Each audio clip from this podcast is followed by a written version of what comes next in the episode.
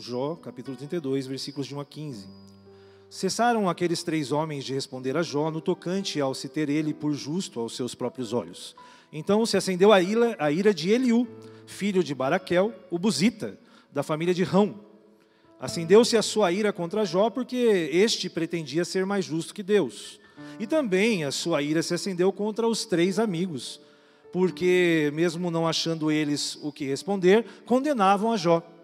Eliú, porém, esperava para falar a Jó, pois eram mais de idade do que ele.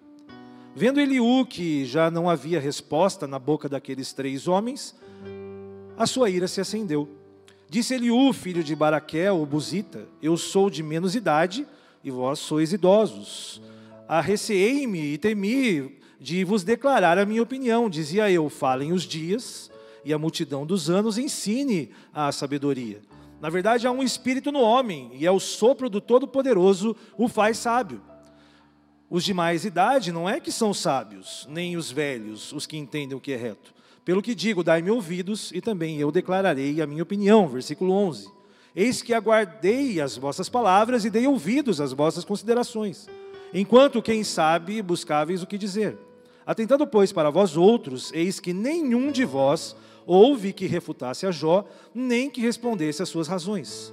Não vos desculpeis, pois, dizendo: achamos sabedoria nele, Deus pode vencê-lo e não homem.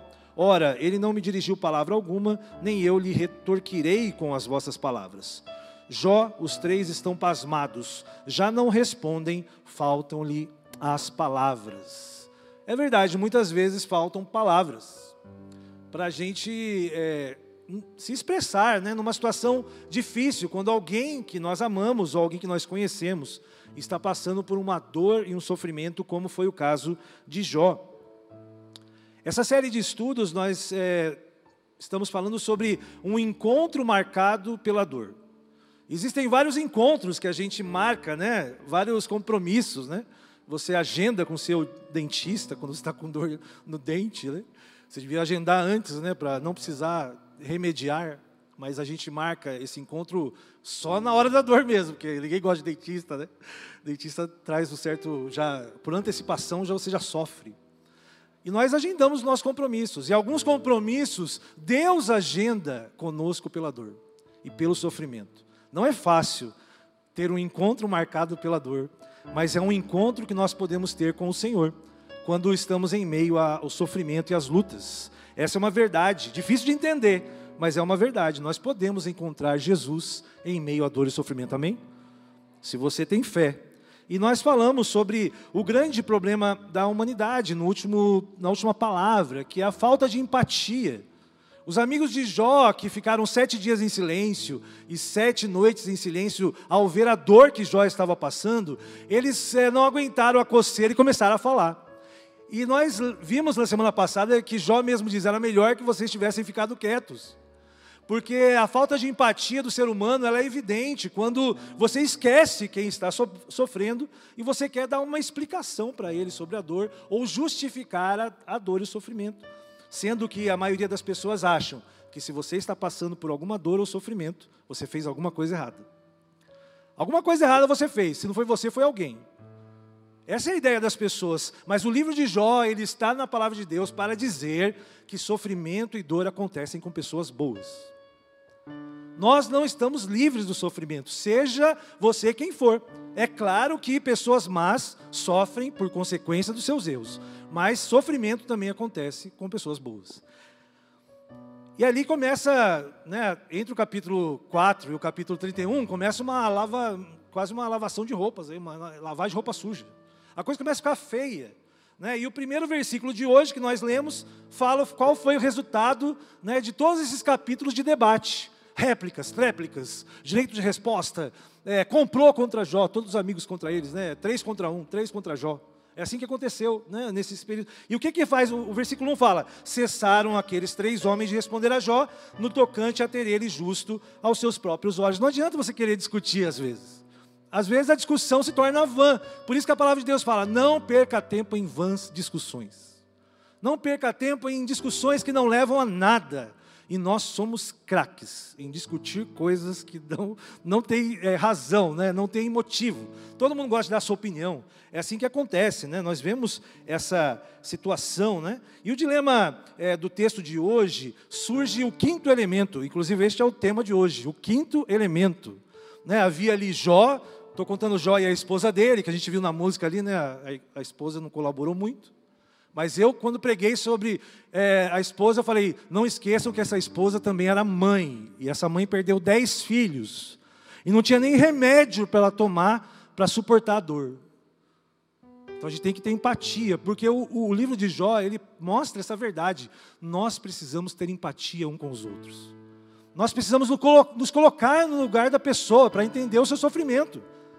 Não adianta você querer explicar para ela o sofrimento, você precisa é, andar calçando as sandálias dela. Amém, meus irmãos? Os passos, empatia. Nosso mundo carece desse sentimento de empatia uns pelos outros. Vocês concordam? Que o ser humano precisa ser mais empático? Nós precisamos aprender a ser mais humanos, né? Essa é a questão. E esse debate, então, ele, ele, ele não levou a nada e surge Eliú. Eliú é, um, é uma pessoa que, que cai de paraquedas. Ele não é mencionado antes, porque antes tem Jó, a esposa dele e os três amigos. Não se fala de Eliú. E de repente, né, no capítulo aqui 37 aparece, né? Aliás, no, no, capítulo 37 que Deus ele interrompe, né? No 32, cinco capítulos Eliú fala. Do nada, surge Eliú. E Eliú, ele é um nome, né, com origem hebraica e que quer dizer, na verdade, o nome, né? Eliú quer dizer ele é o meu Deus. Todo nome que tem El seja no sufixo, no prefixo, né, se refere a Deus. Então, Eliú é, ele é o meu Deus. Não, e surge esse personagem, que é um jovem, ou pelo menos mais, no, mais novo que eles. Porque ele resolveu ficar em silêncio enquanto eles falavam. Então, sabe aquele jovem que vai se intrometendo na conversa dos outros? Você tem esse amigo, esse jovem que está ali, de repente, você está ali com seus amigos na sua casa, né? Aí seu filho vai e colabora, né? Ah, queria dar uma opinião, né? Então, Eliú é mais ou menos essa pessoa, ninguém falou nada dele mas ele estava lá ouvindo e ele esperou que os anos, a experiência, falasse sobre isso. Né? E alguém, alguns teólogos dizem que esse trecho do versículo 30, do capítulo 32 ao 37, que surge Eliú, na verdade foi inserido isso daí, não faz parte do livro. É uma ideia, né? uma especulação. Historiadores falam isso, porque não é mencionado nem antes nem depois. No capítulo, 30, né, no capítulo 37, Deus começa a falar, e depois vem Jó e nos fala mais de Eliú, só fala dos amigos. Então é uma suspeita, né? especulação, mas de qualquer forma, esse jovem fala um pouquinho quem ele é. Ele fala que ele é um jovem buzita, ou seja, ele é da tribo de Bus. E esse fato já diz que Jó era um livro da época patriarcal, porque Bus, ele era filho do irmão de Abraão, que chamava Naor. Né? Então aqui está dizendo que o sobrinho de Abraão, né, que é o Eliú, é que estava ali naquela conversa. E ele intercede e começa a falar. Eliú representa o início da opinião de Deus sobre toda aquela mazela que estava acontecendo ali entre Jó e seus amigos. E eu acredito que realmente aquele jovem foi usado de maneira poderosa para dizer, pelo menos, o Senhor é Deus. Amém? Você pode aplaudir o Senhor por isso nessa manhã? Só o nome dele já explica, o Senhor é Deus, não tem mais discussão. Já devia falar, meu nome é Eliú, o Senhor é Deus, acabou, ponto final. Mas ele diz no versículo 2 e 3 que se acende a ira de Eliú, filho de Baraquel, buzita da família de Rão, então parente de Abraão. Por quê? Porque Jó pretendia ser mais justo que Deus, ou seja, Eliú fala, Jó, ele não é que ele é inocente, porque ele está querendo ser mais justo que Deus. Ele fala essa verdade. E também a ira se acende com os três amigos, porque mesmo não achando eles o que responder, condenavam a Jó. Então Eliú ele repreende os quatro. O quinto elemento que surge aqui fala: os quatro estão errados aí. Jó, porque acha que é justo, e está falando que Deus é injusto. E ele fala aqui que os amigos também estavam condenando ele, sem empatia. Essa é a verdade. E esses discursos de Eliú, são quatro discursos, né, ele, ele fala pelo menos por capítulo né, um, um, tema. Né? Ali no capítulo 33, que nós não vamos ler, se você quiser ler na sua casa, ele quer dizer o seguinte: ó, a dor e o sofrimento são disciplinas divinas. Está lá no versículo é, 16 17. Então lhes abre os ouvidos e lhes cela a sua instrução para apartar o homem do seu desígnio e livrá-lo da soberba. Então Deus às vezes manda sofrimento para as pessoas para disciplinar, como um pai disciplina os seus filhos. Amém? Essa foi a primeira palavra de Eliú. Você às vezes está passando por dor e sofrimento porque Deus quer disciplinar a sua vida, para que você não erre, para que você não, não entre nesse caminho. Eliú diz isso para esses homens. Existe realmente uma razão para o sofrimento às vezes. Deus quer disciplinar os seus filhos. Não é o seu filho pede uma coisa que não é boa, você vai dar para ele? Às vezes você não vai dar um castigo, você não vai falar, não, filho, você não vai fazer isso. E se ele faz alguma coisa errada, às vezes você não tira o celular dele? Deveria. Né? Deveria fazer ali a sua disciplina, porque é assim que os, os pais que amam corrigem. Né? Deus te ama, você é filho e filha de Deus. Às vezes ele vai disciplinar você. É o que o Liu disse, o jovem começou a falar algumas coisas com sentido, amém? Ele era jovem aqui. O segundo, lá no capítulo 34, ele fala: Deus é justo e ponto final. Se você está dizendo que Deus é injusto, né, você está cometendo pecado, Jó. Porque Deus, ele é totalmente justo. Amém, meus irmãos? Às vezes nós não entendemos a justiça de Deus, mas a justiça de Deus é a vontade dele. E a vontade dele é boa, perfeita e agradável. Só que é para ele, meu irmão. A gente usa esse versículo errado. Ah, a vontade de Deus é boa, perfeita agradável. Fique feliz. Deus nunca vai derrubar o seu sorvete no chão porque é bom, é perfeito, é agradável. Meus irmãos, a vontade de Deus é boa, perfeita agradável para Ele. Muitas vezes nós sofremos, mas Ele sabe o que é bom, perfeito e agradável para nós. Não é fácil de falar isso e de viver isso, não é fácil. Olha essa situação, Deus é justo, não adianta você falar, está lá em Jó 34,12. Na verdade, Deus não procede maliciosamente, nem o Todo-Poderoso perverte o juízo. Deus, Ele não tem essa intenção de fazer o mal na verdade, o ser humano que se afastou de Deus. O mal é a ausência de Deus, meus irmãos. Deus não é malicioso. O ser humano, ele foi para o caminho do pecado e a malícia entrou no coração do homem. Mas Deus não é homem para mentir nem para pecar, amém? Ele é justo. Então dizer que Deus é injusto é pecado. Ele falou: Jó, você está errado. Se você acha que não tem nenhum problema, a sua soberba está te pegando.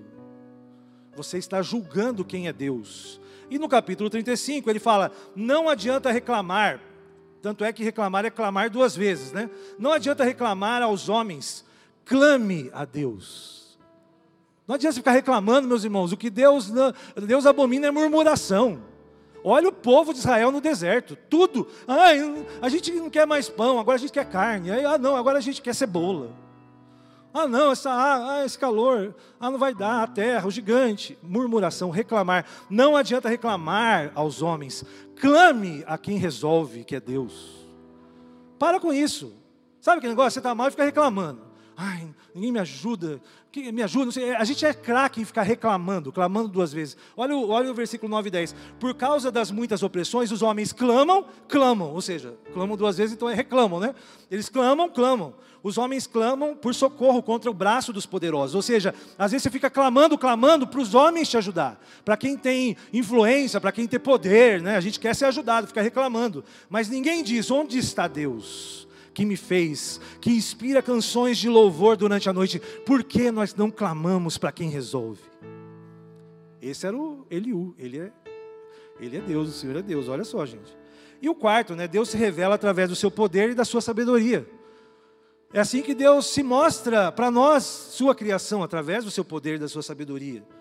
Jó 36, 22, está lá no capítulo 36. Eis que Deus se mostra grande em seu poder. Quem é mestre como Ele? Meus irmãos, quem é mestre como Deus? Quem pode entender os segredos de Deus? Você nessa manhã deseja conhecer mais a Deus? Tem algumas pessoas que acham que. Vou perguntar de novo, porque às vezes o pastor né, pega de surpresa. Eu, a minha pergunta é: você nessa manhã quer conhecer mais a Deus? Amém. Porque Deus é o mestre dos mestres, o Espírito Santo está aqui.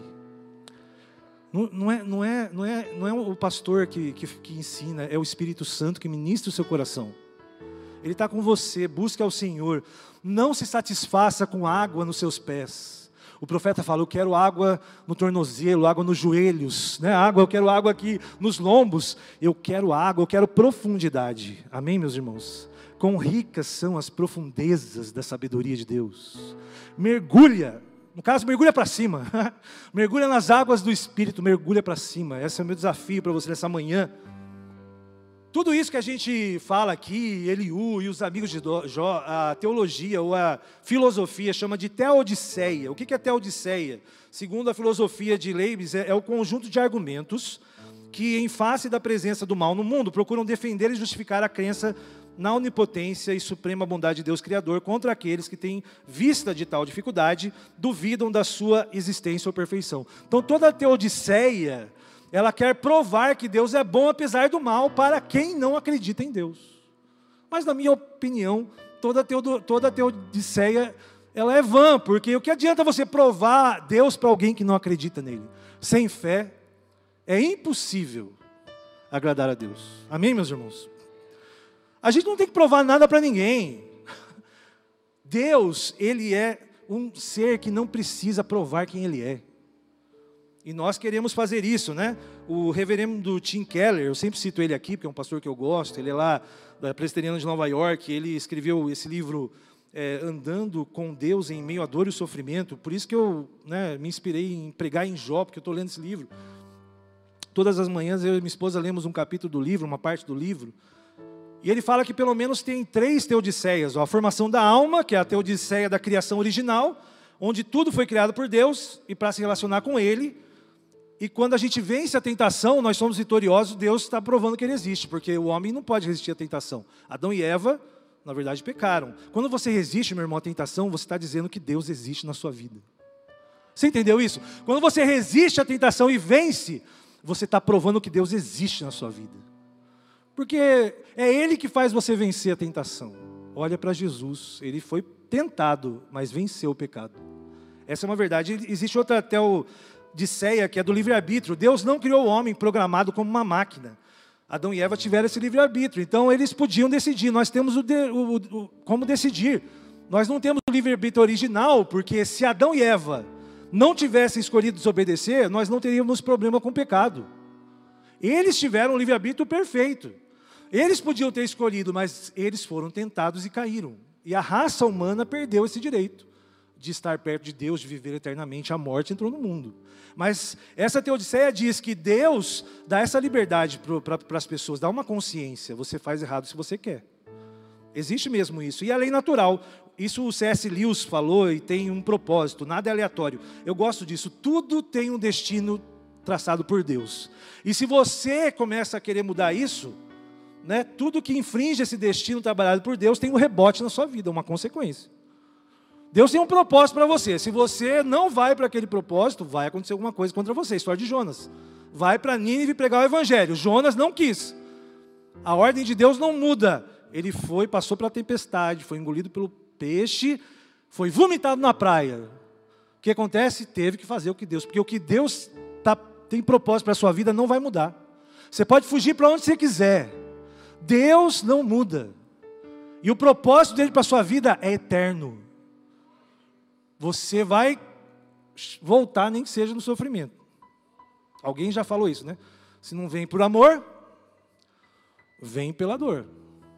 Mas o exemplo de Deus é esse. E ele resume, o eu gosto do Tim Keller, que ele fala assim, olha, o problema das teodiceias é o objetivo de justificar muito sofrimento. E claro, elas são valiosas, mas elas falham porque eles querem explicar a razão do sentimento, e ninguém explica a Deus, já fizeram até uma música sobre isso. Ninguém explica a Deus. Na verdade, meu irmão, esse jovem, que é Eliú, ele lança uma palavra de condenação a duas coisas nesse livro de Jó: a soberba da pessoa e do ser humano, o orgulho de você achar que você é alguma coisa diante de Deus, e fala sobre a falta de sabedoria, ou a tolice do ser humano. Nós somos tolos, se nós saímos, como diz o pastor Otônio, da plataforma do temor de Deus. O pastor Otônio gosta dessa palavra plataforma, né? Se você não respeitar que Deus é poderoso e sábio, você vai se dar mal. Amém, meu irmão? Temor do Senhor é o princípio da da sabedoria. E a sabedoria entre os mais velhos hoje não está bom. Os adultos, meus irmãos, os adultos do nosso tempo estão precisando ser sábios. Está cheio de tolo na nossa geração. Sexta-feira estreou A Casa de Papel. Não sei se você assistiu, mas os jovens estavam lá postando nas redes sociais. Quinta parte da Casa de Papel. Professor, né, sua equipe de ladrões que roubam e se tornam Robin Hood. Meus irmãos, essa série aqui, ela, ela é legal, isso que me preocupa, porque ela passa uma mensagem ruim para os filhos de vocês. Tomem cuidado que seus filhos assistem. Os jovens têm uma palavra, meus irmãos, ela tem um, um fundo terrível, essa casa de papel. Eu trouxe algumas coisas aqui. É, ela, ela, é extremamente esquerdista, né? Primeiro que o pessoal mesmo fala.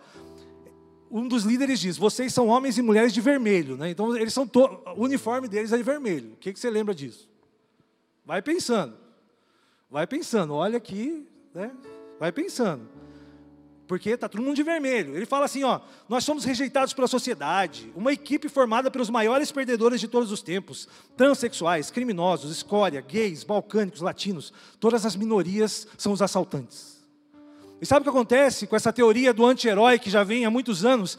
As pessoas começam a torcer pelos bandidos. Tipo assim, você quer que o cara que roubou ali se dê bem é uma, é, um, é uma estratégia que ele tem e você torce pelo ladrão. Porque ele é um anti-herói, ele não é um, um vilão, ele é um anti-herói, então ele é um pouco herói, só que ele é anti.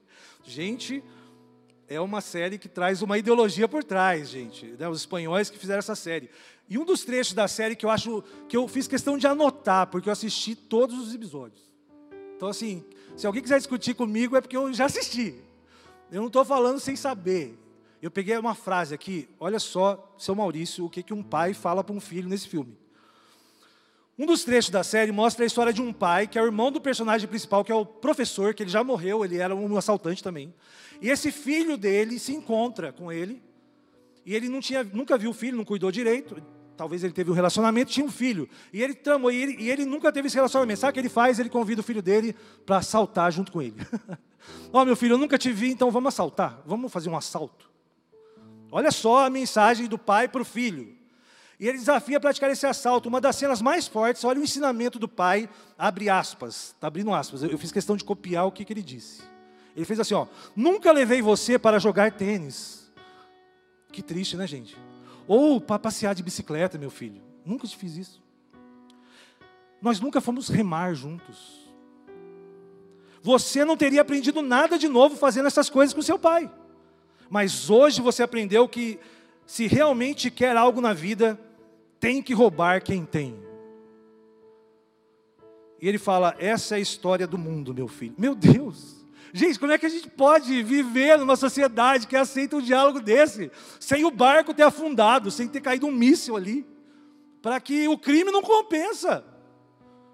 Mas não foi, eles terminam sorrindo, de smoke e tomando champanhe, roubando e fala: Filho, hoje você aprendeu uma coisa boa, você aprendeu a roubar. Você quer ter alguma coisa? Roube.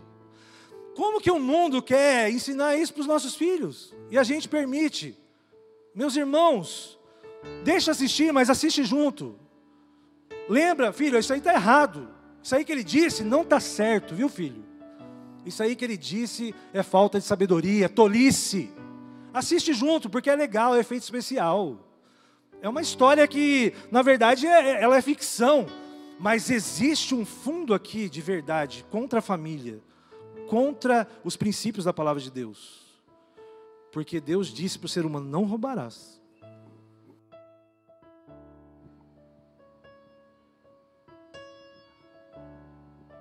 Só isso já é suficiente.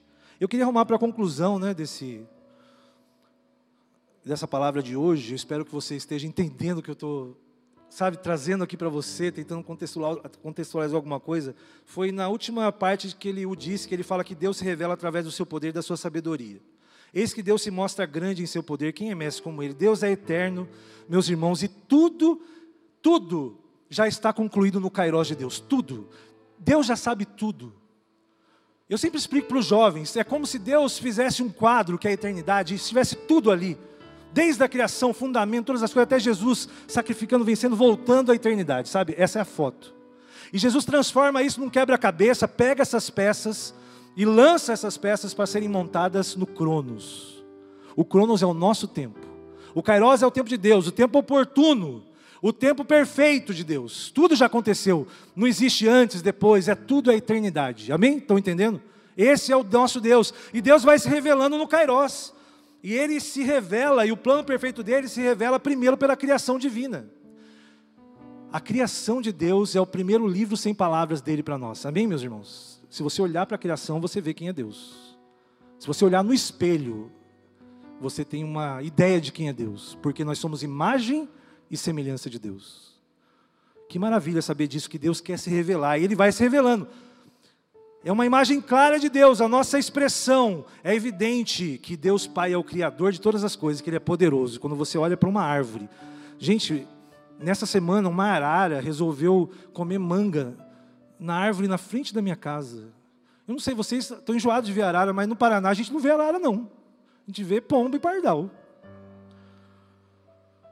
Quando eu vi aquela arara vermelha, eu não sei se a vermelha é. Ela é gigante. Não sei se ela é um macho e a, e a, eu não sei, eu não via, mas ela era meio vermelhada, gente. Na frente da minha casa parecia um pterodátilo, parecia que eu estava assistindo aquele filme. Rapaz, o mundo Jurassic Park. Ela faz um barulho que eu acho que a sonoplastia do pterodátilo é o som da arara, aqui do Mato Grosso do Sul. É um negócio forte. É um negócio forte, é impressionante. Eu falei, Renato, tem, tem um pterodátilo aí na rua, quando eu vi uma arara linda. Meus irmãos, Deus é poderoso, olha o que Ele faz. Salmo 19, 1 a 4. Eu vou ler, os céus, olha só que lindo. Olha, você vai para casa uma poesia. Os céus proclamam a glória de Deus, e o firmamento anuncia as obras das suas mãos. Um dia discursa outro dia, e uma noite revela conhecimento a outra noite.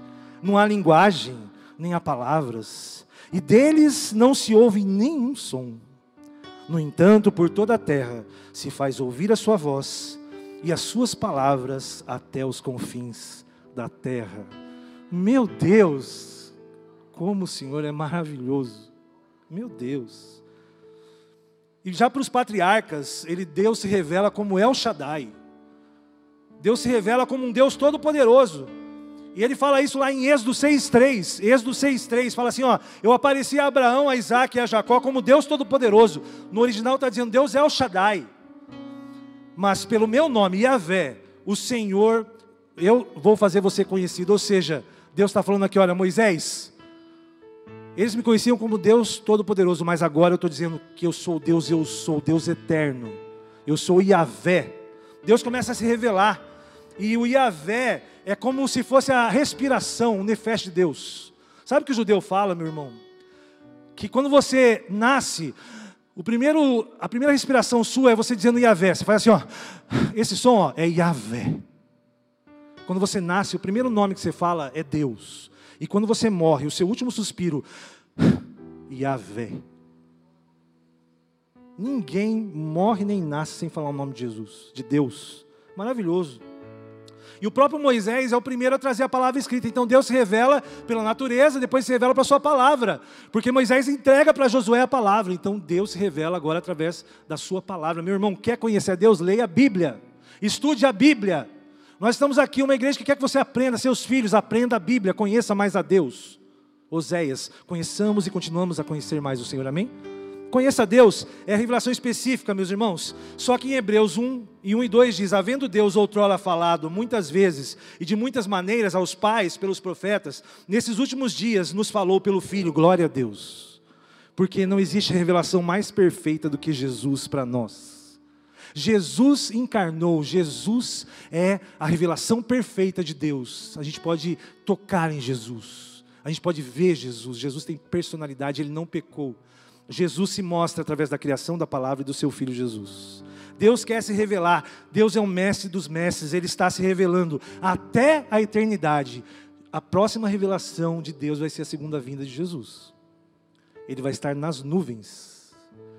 Meus irmãos, Jesus é a revelação especial final de Deus. Jesus é a ponte entre o Cronos e o Kairos. Amém? Não é maravilhoso isso?